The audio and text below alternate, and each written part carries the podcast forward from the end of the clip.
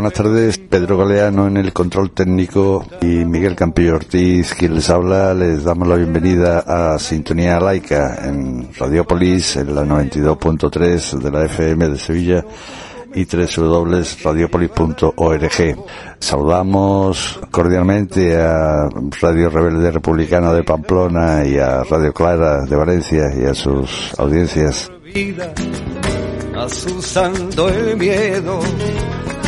Pescando en el río turbio del pecado y la virtud, vendiendo gato por liebre a costa de un credo que fabrica platos rotos que acabas pagando tú. Antes de charlar con Andrés Valentín, portavoz de la coordinadora Recuperando, les ofrecemos las valoraciones que recogimos el pasado viernes 11 ante el Ayuntamiento de Sevilla lugar donde se celebró la concentración convocada por la Plataforma en Defensa del Patrimonio de Sevilla como respuesta a la indiferencia mostrada por el alcalde al requerimiento que hizo en el último pleno municipal el coportavoz de la plataforma Guillermo Casellas.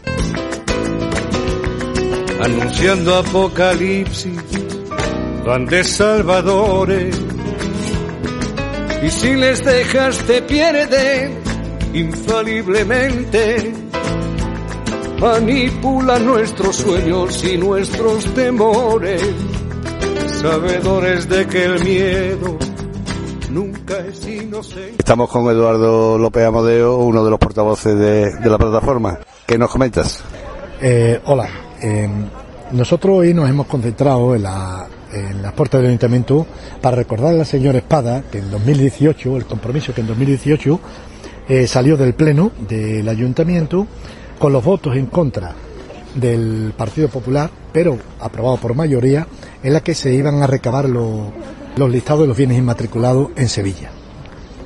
Eh, durante todo este tiempo nosotros mm, hemos dirigido sendas cartas al, señor Espadas sin contestación y en una ocasión nos llegamos a reunir con el coordinador eh, del ayuntamiento, señor del Rey, José Antonio del Rey. Como no ha habido respuesta, pues eh, el pasado día 24, en la pregunta del ciudadano, en el pleno del ayuntamiento, el compañero coportavoz Guillermo Casella, pues eh, intervino y le pidió eh, explicaciones al consistorio, al, gobierno del señor Espada, qué pasaba con esos listados.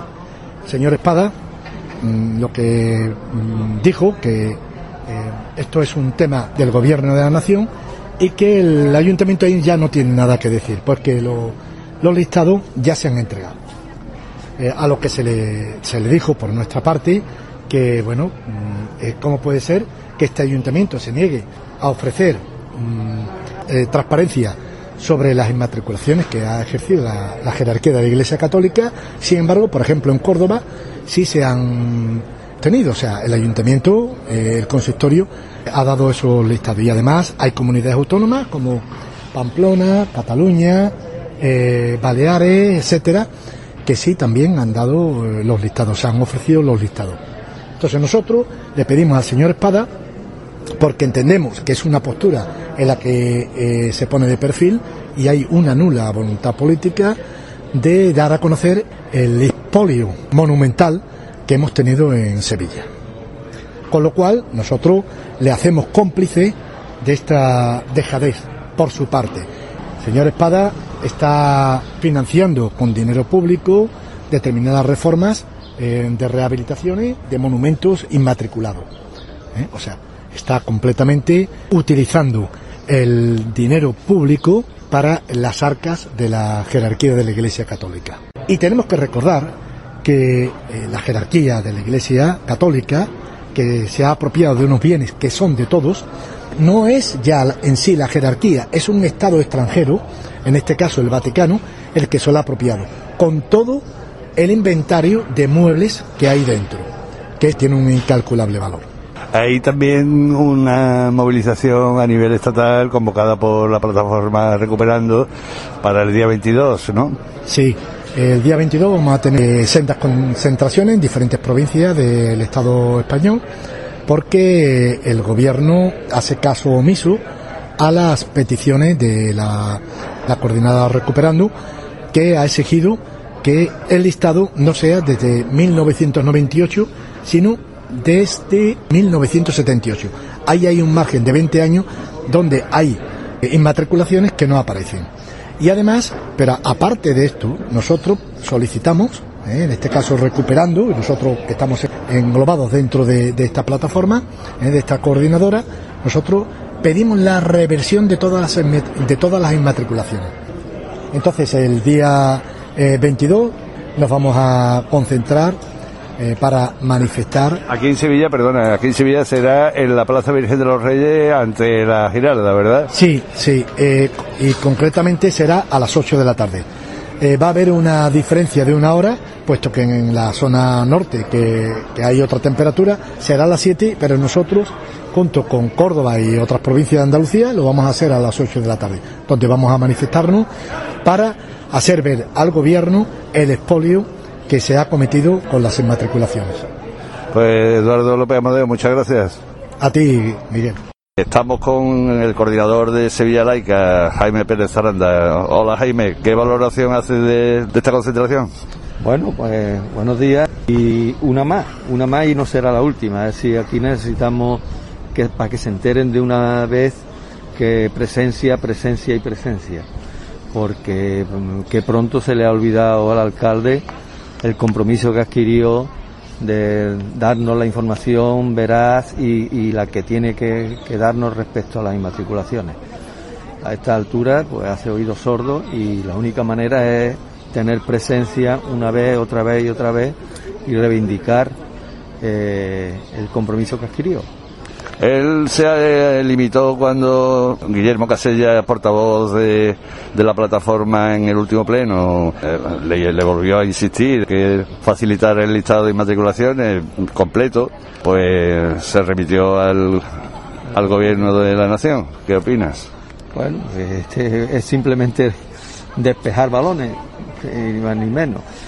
Vamos, eh, que, no estoy con esto, no que estoy guardando la espalda a Madrid, que Madrid tiene también culpa al respecto, pero al menos ya hay un anticipo de, inmatriculaciones al respecto, incompleto por supuesto, pero el compromiso ahora mismo es ante el, Ayuntamiento de Sevilla y su representante que es Espada. En fin, ¿quieres añadir alguna cosa más? Sí, que hay una cosa muy importante, y es que el día 22 de junio, a las 8 de la tarde, en la plaza de Virgen de los, Reyes, al pie de la Girarda. al pie de la Girarda habrá una concentración con carácter estatal al respecto de la defensa del patrimonio y, bueno, y con el ejercimiento del tema de toda la reivindicación respecto al tema de inmatriculaciones. Ajá, pues allí estaremos. Allí estaremos, nos veremos y, y invitar a todo el mundo, todo el mundo que pueda. Muy bien, muchas gracias Jaime. Venga. Eh, Rafael San Martín es un conocido periodista de televisión y radio, escritor, etcétera, y, está muy comprometido con la plataforma en defensa del patrimonio de Sevilla. ¿Cómo valoras el acto en el que hemos participado aquí ante el ayuntamiento, Rafael? Necesario. Creo que es la valoración más justa que se puede hacer. Necesario porque el ayuntamiento sigue sin escuchar, no sabe, no contesta, eh, se hacen los locos y frente a eso lo único que hay, la única salida que hay es seguir insistiendo y seguir protestando una vez tras otra. El ayuntamiento no está cumpliendo, el alcalde en concreto, no está cumpliendo con su deber de defender a la ciudad que representa y eso hay que denunciarlo. Si el alcalde no es capaz, no le preocupa, no le interesa defender a esa ciudad, no tiene capacidad moral para representarla. Entonces, el camino que, debe utilizar es dimitir. Porque si a él no le interesa Sevilla, ¿para qué se ha presentado para alcalde de Sevilla? Que dimita y que permita que otra persona con más dignidad que él pueda ocupar ese puesto. Eh, bueno, eso va a estar difícil. Ahora están con las primarias para la Junta de Andalucía. A lo mejor lo, tenemos de presidente de la Junta de Andalucía. Dios nos libre. No creo, no creo, porque primero tiene que ganar las primarias de su partido como secretario general y si ganara las primarias de su partido, tiene que ganar las elecciones para la Junta de Andalucía. Y las dos cosas las tiene difíciles. Hombre, para Sevilla sería muy bueno que saliera secretario general de su partido. Por lo menos a la ciudad de Sevilla la dejaría en paz. Bueno, en esto coinciden tanto Pedro Sánchez como Juan Espada. Ambos en febrero del 2018 se comprometieron a facilitar el listado de inmatriculaciones. En Madrid pidieron al gobierno anterior, hubo una moción, etcétera, una, una, PNL creo que fue, en fin, eh, instando al gobierno a que, a que facilitara el listado. Ahora mm, en el gobierno, tanto Juan Espada como Pedro Sánchez, nada, ¿no? Pues lo normal cuando estás en la oposición dices una cosa y cuando consigues el poder en gran medida a costa de lo que has dicho cuando estabas en la oposición dices la contraria. Mm, estos políticos deberían estar ya súper descalificados, ya, sea, la gente no debería creer en ningunos políticos que hacen estas cosas, pero por razones que es difícil de conocer siguen confiando en ellos. Y es lo que tenemos, no tenemos, no hay más cera que la que arde, como se dice, pero desde luego lo que está claro es que por dignidad propia, eso de decir una cosa desde la oposición y la contraria desde el poder es una falta de ética que nadie se lo debería perdonar. Pues si no quieres añadir nada más, eh, Rafael, eh, muchas gracias. seguiremos empujando para conseguir la lista de las inmatriculaciones como objetivo básico para terminar con las inmatriculaciones y que las cosas vuelvan a ser del común, que al final es lo que deseamos y lo que debe hacerse, que los, los monumentos, todos los edificios que han sido puestos a nombres de una entidad privada vuelvan a ser de todo el mundo. Muchas gracias. Desde el año 2006, la mezquita de Córdoba ya no pertenece a la ciudad. Ahora es del obispado para visitarla debes pagar una donación obligatoria, exenta de impuestos. Sin embargo, sigue siendo restaurada y mantenida con dinero público. Esto no es un caso aislado. Las leyes franquistas primero y el apoyo del gobierno Aznar después han permitido a la Iglesia Católica hacerse con un patrimonio ingente. Edificios emblemáticos como la Giralda o la Catedral de Burgos, pero también miles de iglesias y ermitas anónimas en todo el país. Y no se han detenido ahí al amparo de privilegios ilegítimos, se han apropiado de todo tipo de construcciones. Garajes, huertos, casas, frontones, y así hasta superar la cifra de 100.000 inmuebles a lo largo y ancho de España. La Iglesia lo ha puesto todo a su nombre y explota gran parte comercialmente. O directamente lo pone en venta, dirigiendo sus plusvalías a oscuros circuitos financieros. La Unión Europea ha advertido a España sobre la ilegalidad de estas inmatriculaciones los sucesivos gobiernos han prometido resolver esta situación, pero hasta ahora ninguno ha cumplido nunca sus promesas. Si en Francia Notre Dame es propiedad del Estado, ¿por qué la Iglesia española pretende que la mezquita de Córdoba sea suya? El patrimonio histórico de naturaleza religiosa constituye una herencia de nuestro pasado, y su valor es incalculable. Gobiernos cobardes o serviles han consentido una iglesia con enormes privilegios a costa del bien común de todos los ciudadanos. Ahora es el momento de recuperar todo el patrimonio histórico usurpado de forma ilegítima por la Iglesia Católica. Acabemos con este espolio.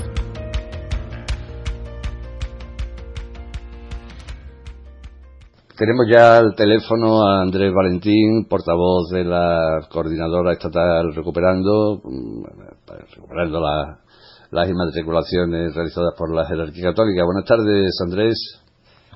Buenas tardes. Bueno, pues, ¿qué tal? Por cierto, el tema de COVID y tal, la vacuna, ¿estamos ya vacunados? sí, sí. Son las ventajas de, de tener mucha edad. Bueno, eh, esta tarde, a las 7 de la tarde, de este día 17 de junio, hay programada una charla por tu parte, según he leído, eh, titulada Las inmatriculaciones, escándalo monumental. Será a las 7 de la tarde, en cuanto termine este programa, en el Palacio Condestable Jauregia, en Pamplona, ¿no? Jaureguía, sí. O Jaureguía, bueno, no venía el acento. Eh, cuéntanos. Eh, no tiene acentos el euskera. Ah. No los busques. Ah, bueno. por eso andáis por ahí con Induray, Indurain ah. y con esas cosas tan raras. Bueno. cuéntanos de qué, de qué va el tema. Bueno, de qué va, ¿no? La inmatriculación de escándalo monumental. Está, es muy elocuente el título, pero cuéntanos, eh, no sé, danos un, una pincelada de. Bueno, una de las líneas de actuación que desde el principio hemos mantenido en la plataforma de defensa del patrimonio navarro es la información y formación. Entonces, en este sentido, la actividad de las charlas es algo que hemos cuidado siempre con cariño. Y lo mismo da ir a este palacio eh, esta semana en Pamplona que ir eh, hace 15 días a un pueblo de alrededor de 16 habitantes. Porque en ese momento además habían convocado a toda la gente conocida del valle y al final terminó con una audiencia muy muy agradable. Entonces, bueno, pues es algo que hacemos de una manera regular, de la misma manera que eh, en ese sentido tiene otra dimensión, pero también es importante eh, mantener contactos con eh, electos y electas de los distintos sitios. Y este jueves mismo tenemos una reunión con el alcalde y concejales de Lecumberri. Hace 15 días estuvimos en la RAUN con toda la gente de la zona. Mm. Y esto es algo que cuidamos porque es la manera de mantener una eh, red social que nos acompañe, pero a la vez es la manera de ir eh, haciendo que la gente entienda por qué hablamos de escándalo monumental o de espolio o de cosas de este estilo. ¿no? Mm, claro. Normalmente la gente sigue saliéndose, saliendo de este, estos actos asombrada. Aún no hemos sido capaces de saciar ese, ese asombro. Mm. Es, fundamental la pedagogía, mm, ¿verdad? Sí, sí muy importante. Claro, también son importantes otras eh, cuestiones como la movilización o eh, la actuación ante las instituciones o las publicaciones que hemos decidido ya colaborar en una cuarta publicación como plataforma. Bueno, pues son distintas líneas de actuación que se derivan de los programas que tenemos, de los planes de trabajo y vamos dándole cara poco a poco. Claro que sí. Eh, he leído estos días en la prensa que hay algún conflicto ¿no? con las ermitas de Sangüesa, Zangoza. Eh, cuéntanos, eh, ¿qué es lo que ocurre? Bueno, ha sido un disgusto gordo, porque el tema estaba tan claro que teníamos la ilusa esperanza de que los tribunales, a pesar de la presencia de gente del Opus Dei en ellos y cosas así, reconociesen, como dice la propia sentencia, eh, que las ermitas estaban erigidas en suelo público municipal y que eh, fue el ayuntamiento el que hizo frente a los gastos de su construcción. Pues eso no importa nada.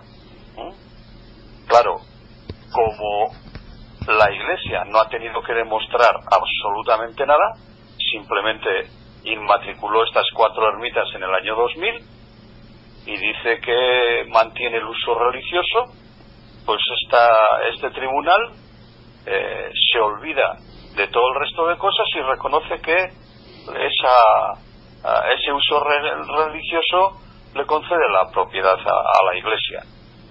Entonces, se salta por encima todo, ¿eh? la, inconstitucionalidad de la normativa en la que se fundamenta la inmatriculación y dice que no procede la alegar la inconstitucionalidad de esas normas, punto, con eso se queda. Mm. Yo creo que lo más importante de esta difícil experiencia es eh, poner de manifiesto que las palabras de la vicepresidenta del gobierno de coalición, Carmen Calvo, al presentar el listado de las inmatriculaciones realizadas por la Iglesia Católica, en el sentido de que a partir de la publicación de ese listado, cualquier persona física, jurídica o administración pública puede reclamar alguno de estos bienes ah, por la vía de los tribunales, pues es absolutamente falso, porque la vía de los tribunales con la carga de la prueba a favor del titular y sin que el usurpador tenga que eh, acreditar ningún título en función del cual es esa propiedad suya, pues es una cosa que eh, no lleva a ninguna parte. Eso, no sé, me hace pensar que, que las iniciativas que se hagan desde ayuntamientos y demás, ya no digo particulares, personas mm, que bueno que no tengan mucho poder adquisitivo mucho eh, mucho poderío económico digo y, tiempo para afrontar un proceso que será largo pero incluso ayuntamientos van a tener difícil mm, eh, llegar a, buen puerto no con el tema de que tú acabas de decir sí, ¿no? sí, sí.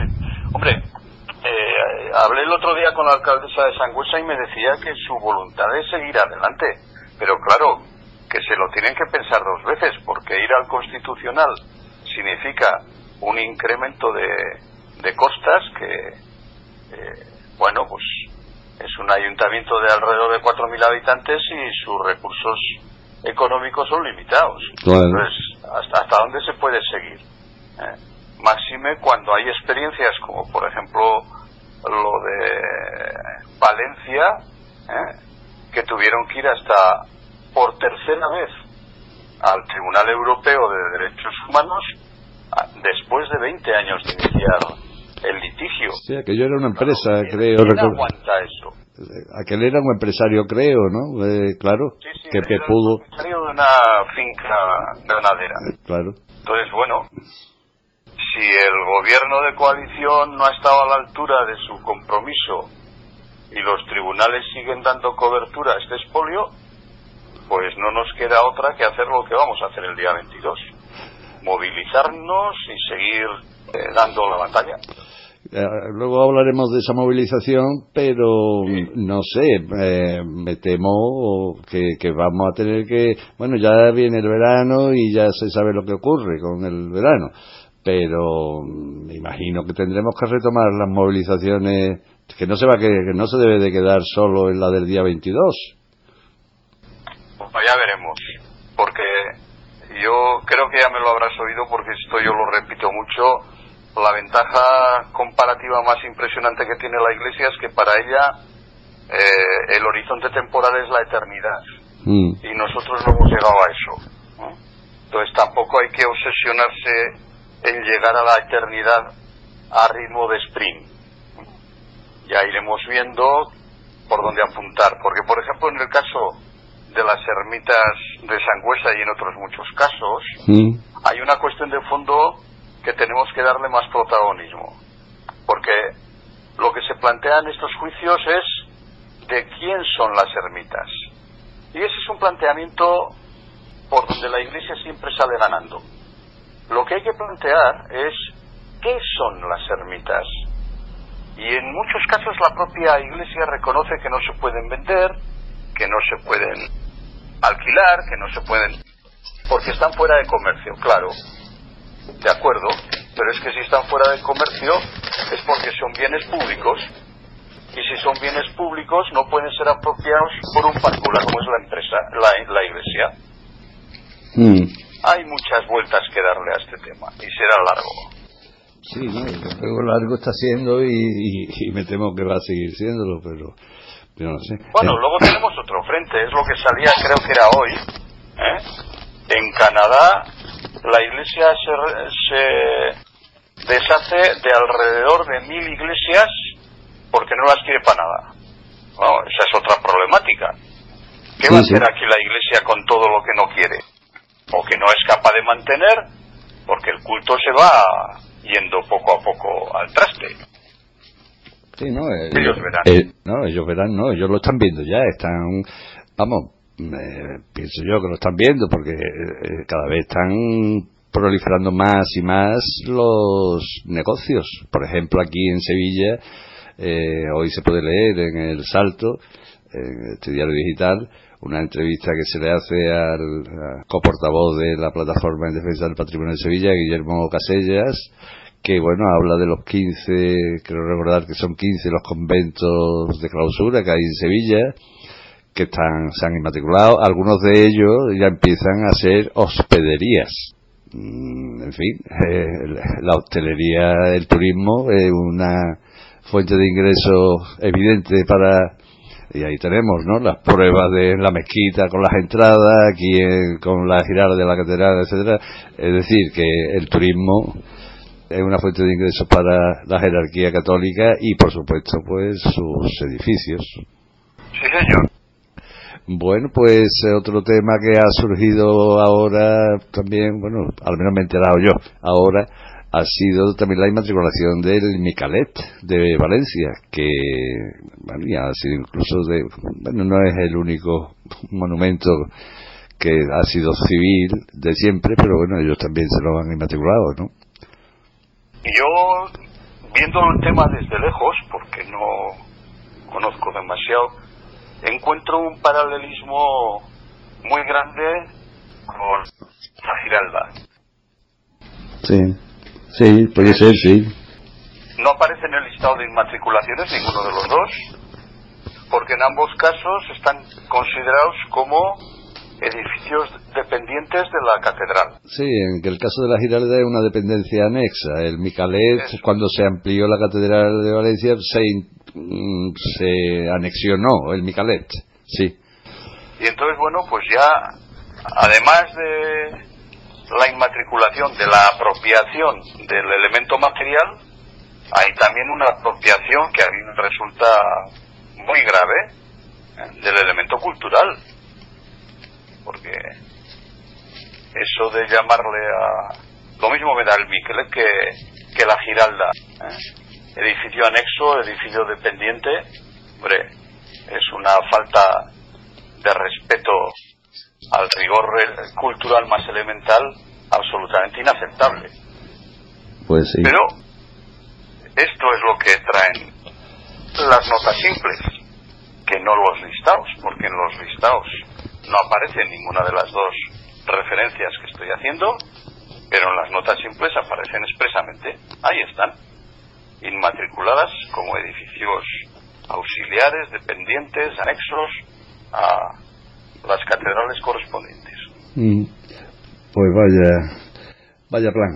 Y eh, hay comunidades y ayuntamientos que sí facilitan el listado. El de Sevilla ya tuvimos el otro día mm, esa concentración con la que hemos abierto el programa en la que el consistorio sevillano pues remite a ya el gobierno de Madrid ha publicado el listado ya nosotros no tenemos nada que, que hacer nada más que hacer ¿qué opinas de eso Andrés?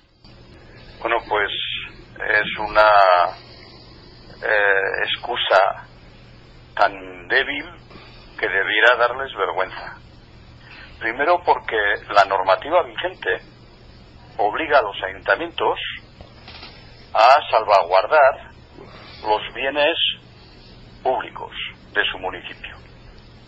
Nosotros en Navarra conseguimos que a esta referencia genérica se le añadiese una disposición adicional que concreta que será responsabilidad de las entidades locales eh, la recuperación del patrimonio inmatriculado por la Iglesia. En nuestro caso está muy claro, pero en general habría suficiente eh, respaldo eh, legal para decirle al ayuntamiento no es que quiera o no quiera, es que es obligación legal suya primero conocer, porque si no conoce no puede hacer luego lo siguiente, que es defender el patrimonio de su municipio. A eso hay que añadir otra cosa, lo que decía antes. No vale con los listados. ¿Y qué pasa? Que las inmatriculaciones del, 45, del 46 al 98 no importan. Claro. Máxime si, como hemos ido comprobando en los pocos casos que conocemos, son más numerosas que las realizadas con posterioridad al 98, con posterioridad. Mm. Entonces, bueno, yo creo que es el típico tema en el que hay que seguir batallando. Y si no lo hace la Junta de Andalucía, no, ayuntamiento, y si no lo hace el ayuntamiento, que lo haga el ayuntamiento próximo. Pero eso es una cuestión a, seguir insistiendo. Y solo así, aquí después de llevar eh, desde el 2008 con este tema, hemos conseguido que los registradores de la propiedad al fin hayan entregado al gobierno de Navarra las notas simples de todas las inmatriculaciones del 46 al 2015. Claro, ahora queda una tarea de chinos de ordenar toda esa información. Mm, claro. Que va a ser difícil, pero bueno, pues en eso estamos. Pero bueno, por lo menos tenéis ya el, la documentación necesaria para saber de qué bienes hablamos, para ver, comprobar, como ya sabíamos que mm, una inmatriculación puede contener varios bienes, eh, la ubicación, etcétera, etcétera, etcétera. Y en Navarra, por ejemplo, el tema de la localización es enormemente importante porque los alrededor de mil bienes inmatriculados que son eh, espacios rústicos, creemos que muchos de ellos pueden ser comunales. Es decir, tierras que no son de nadie, que son del pueblo y que tienen una protección legal estricta. Estricta hasta el punto de que en este caso ¿eh? aunque se hubiese vendido se podría recuperar.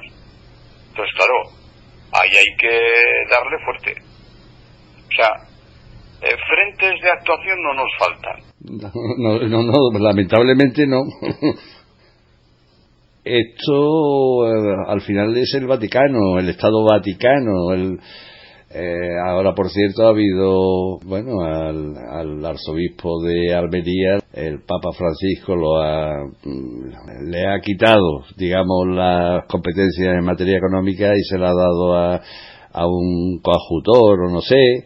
En la archidiócesis de Cádiz también hay un follón ahí con uno de los pueblos, Vejer de la Frontera que también hay por medio un cementerio, hay una serie de problemas también económicos el arzobispado de Oviedo, que está más, más próximo a ti, allí en Navarra, pues también hay 12 millones y medio de euros que parece ser que no se sabe dónde están. Por supuesto, inmatriculó el, el buen hombre el, el patrimonio el patrimonio, mm, ya lo diré. Prerrománico. Prerrománico, exactamente. En fin, ¿qué, qué comentario te suscita esto que te planteo? Bueno, de las primeras cosas que me planteabas. Ya sé, ya sé que te planteo varias cosas. Yo creo que son conflictos internos. Mm. Y a mí los conflictos internos de la Iglesia Católica, pues, nos pues, da la verdad es que no me interesan mucho. Mm. ¿Eh? Los últimos que has citado ya es distinto, porque ya no es que se roben entre ellos, es que nos roban a los demás. Claro. Y en ese sentido, eh, hay que seguir levantando la voz siempre que aparezca la más mínima referencia de que hay una actuación de este estilo. Y las actuaciones pueden ser muy dispares, ¿eh? pueden ser incluso, pues eso, el desahucio de unas monjicas que eh, están en un espacio que el obispo ha vendido a fondos buitres. Pues, pues sí, pues hay que dar la cara y hay que protestar. O de ese pueblo gallego que la iglesia se quiere quedar, nadie sabe para qué, ¿eh? con la zona donde hacían las fiestas o donde siguen haciendo las fiestas. Todo, todo esto, eh, en tanto en cuanto esté siendo a expensas de la colectividad, tiene que ser denunciado, enfrentado y tiene que ser motivo de nuestra denuncia y de nuestra reflexión. Sí, sí, pero mientras no llegue un, gobierno que sea capaz de ponerle el cascabel al gato, como dicen aquí, y me parece que ese gobierno no ha llegado todavía. No, pero es que ese gobierno lo tenemos que ir trayendo. Si en un momento determinado, cuando hace ahora del orden de 13 o 14 años, cuando se descubre la primera inmatriculación en Tafalla, nos hubiesen dicho que pocos años más tarde, teniendo en cuenta la perspectiva de la eternidad, poquísimos años más tarde, íbamos a estar como estamos hoy, es decir, exigiéndole a la vicepresidenta del gobierno que dé explicaciones, que entregue el listado al Congreso, todo este tipo de cuestiones, no nos lo hubiésemos creído. Era impensable. Y hasta ahí se ha llegado. Mm. ¿Por qué no vamos a pensar que vamos a ir moviendo conciencias, que vamos a ir eh, formando informando a la población para que esto se convierta en un clamor? Porque una de las cosas, por ejemplo, que hemos constatado es que mucha gente del PSOE, incluso eh, pues, gentes que tienen responsabilidades intermedias dentro del partido, no tienen ni pajolera idea de por qué se están haciendo estas cosas. Y hay que explicárselo, y una vez que lo explicas, empiezan a enredar, y enredan. Claro, el tema es que eso tiene que tener una densidad suficiente como para que haga modificar las posturas de, del PSOE, pero es que la declaración, por ejemplo, que hace Pedro Sánchez en su discurso de investidura Ya, sí. no es fruto de una calentura, es fruto de que estaban empujándole y como estaban muy cerca de los programas electorales y de los programas de gobierno, salió por ahí. Bueno, lo que hace falta ahora es mantener esa Esa promesa. Eh, eh, Él, disculpa que te interrumpa, que el discurso de investidura, él mm, dice, declara que se legislaría para revertir los, los bienes inmatriculados. Sí, pero yo estoy pensando más en lo que tenemos que hacer nosotros y nosotras. Ah, ah. Mantener la batalla ¿eh?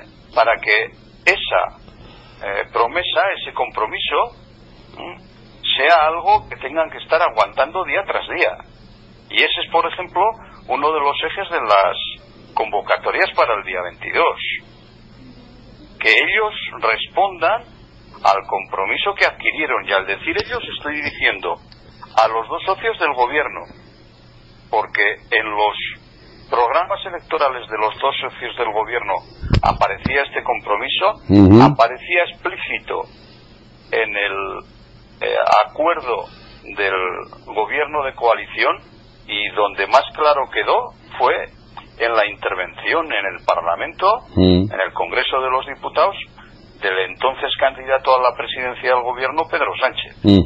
Entonces hay que seguir dando la vara diciendo, oye, a ver, ¿dónde están esos cambios legislativos que os comprometisteis a hacer para recuperar los bienes inmatriculados? Pues a eso vamos, a seguir dando por ahí la vara. En un Estado aconfesional no tiene sentido que ninguna confesión se sitúe por encima de la ley, ni disfrute de privilegios que hieran el principio de legalidad y el principio de igualdad. Y por esa razón, el Gobierno realizará las modificaciones legislativas oportunas, ya les anuncio, para facilitar la recuperación de los bienes que hayan sido inmatriculados debida- indebidamente por la Iglesia. Era Pedro Sánchez en su discurso de investidura el 4 de enero de 2020. Esas modificaciones legislativas oportunas, que podría haber sido un simple decreto que declarara nulas las inmatriculaciones, se han quedado en un listado de inmatriculaciones desde 1998 incompleto e insuficiente, que abandona a su suerte a quien quiera y pueda pleitear. Incompleto porque nos constan inmatriculaciones que no están recogidas en el listado. Insuficiente porque no especifica cuántos bienes contiene cada inmatriculación. Continuamos charlando con Andrés Valentín, portavoz de la Coordinadora Estatal Recuperando. Claro, te dicen, bueno, ya, mm, bueno, pues ya se ha mm, eh, legislado publicando el listado de las 35.000.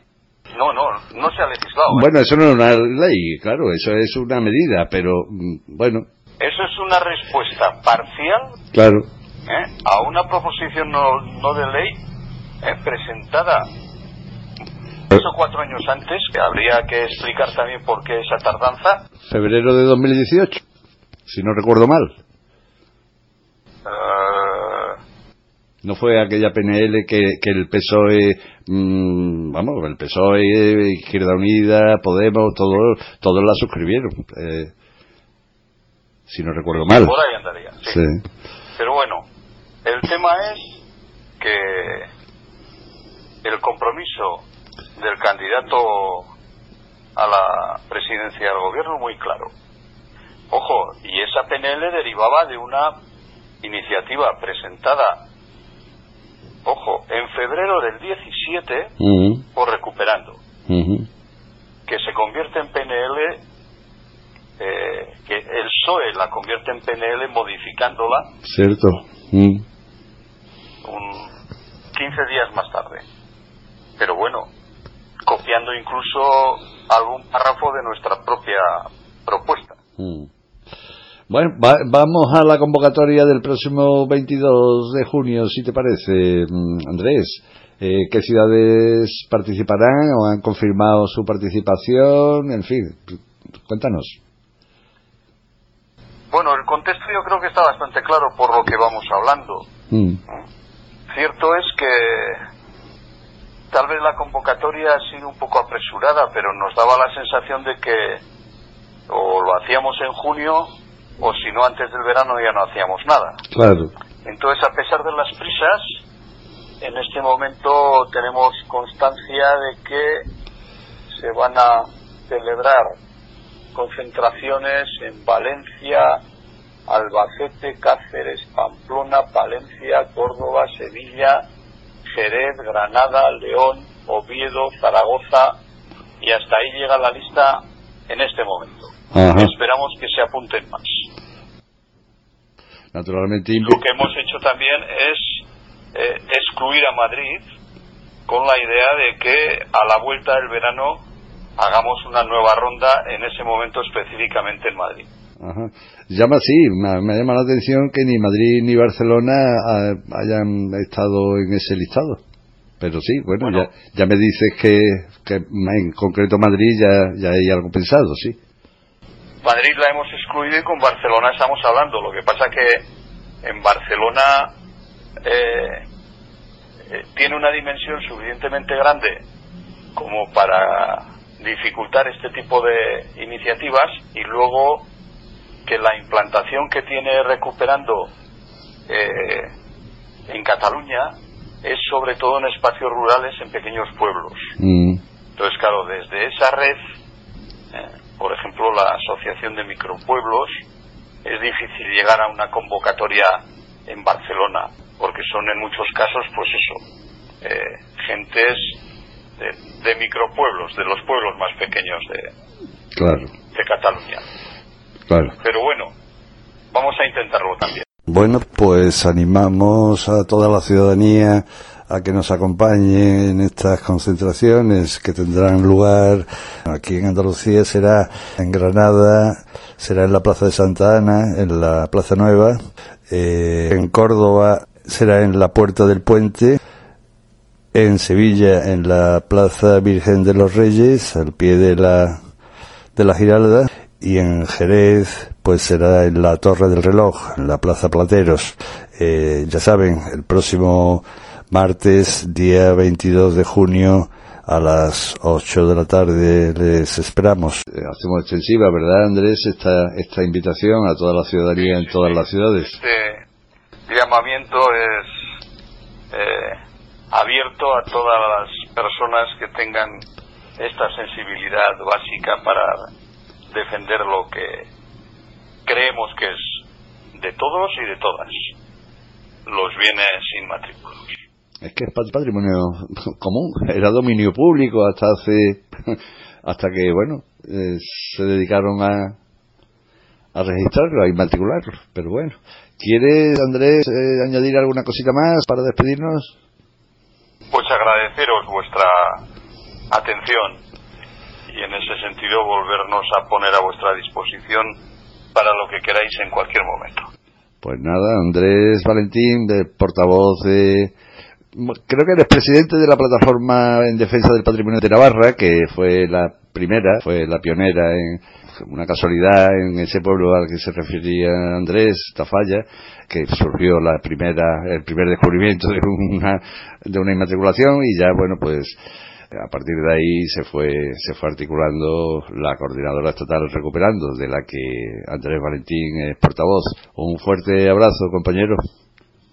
Gracias, igualmente. Un abrazo y hasta la próxima.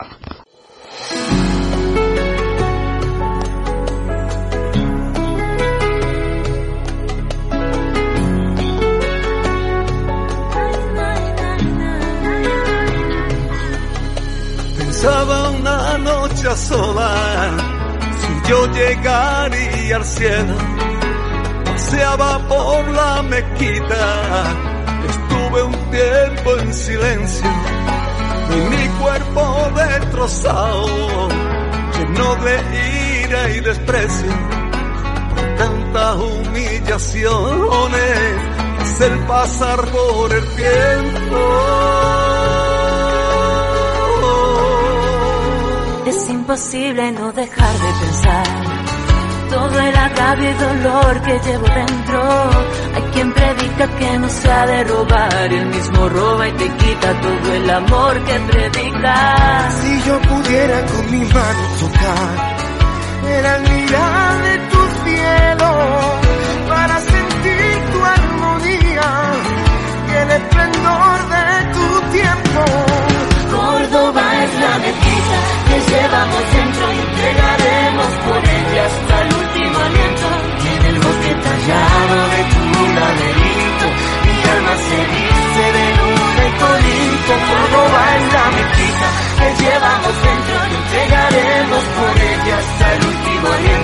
en el agua dormida de tus suspiradores, las almas reviven suplicando tu nombre.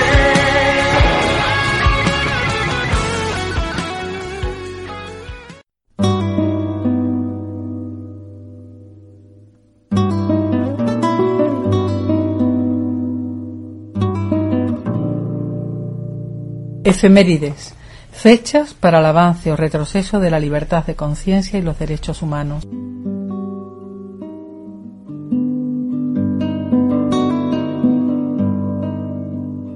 Tal día como hoy, un 17 de junio de 1812, las Cortes de Cádiz se incautan de todas las fincas rústicas y urbanas de las órdenes militares y otros establecimientos religiosos disueltos.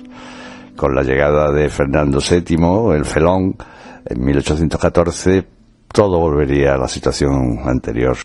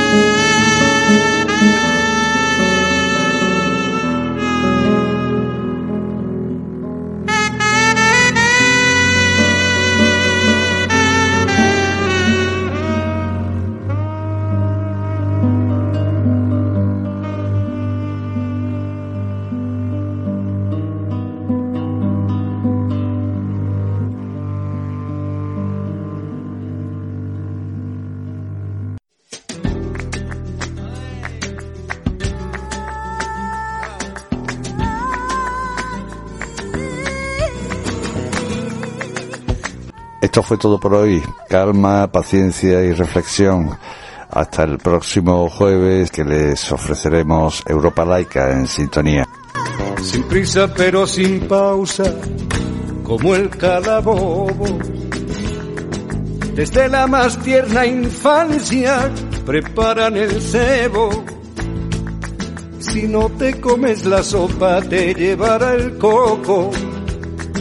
Los tocamientos impuros te dejarán ciego y te acosan de por vida, asusando el miedo, pescando en el río turbio del pecado y la virtud, vendiendo gato por liebre a costa de un credo que fabrica platos rotos que acabas pagando tú. Son la salsa de la farsa, el meollo del mal rollo, la mecha de la sospecha, la llama de la gindama, son el alma de la alarma, del recebo y del canguelo, los chulapos del gazapo, los macarras de la moral. Anunciando apocalipsis, van salvadores. Y si les dejas te pierden infaliblemente. Manipula nuestros sueños y nuestros temores, sabedores de que el miedo nunca es inocente. Hay que seguirles a ciegas y serles devotos, creerles a pies juntillas y darles la razón. Que el que no se quede quieto no sale en la foto.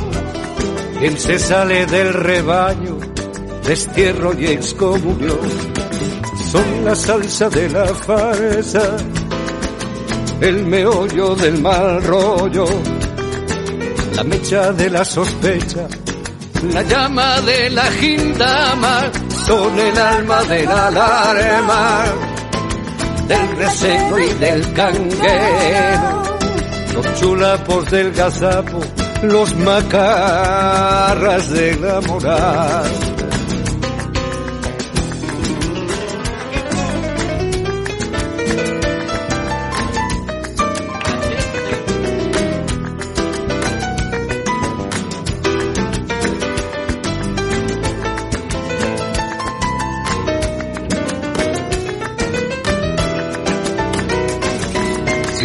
Pero sin pausa, esos carcamales organizan sus cruzadas contra el hombre libre, más o menos responsable de todos los males, porque piensan por su cuenta, sueñan y lo dicen.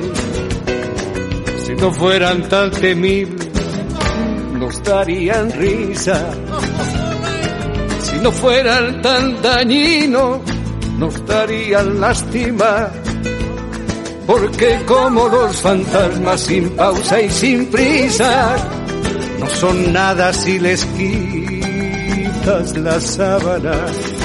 Son la salsa de la farsa, el meollo del mal rollo, la mecha de la sospecha la llama de la gindama son el alma de la alarma, del recelo y del canguero, los chulapos del gazapo, los macarras de la moral, los macarras de la moral, los macarras de la moral.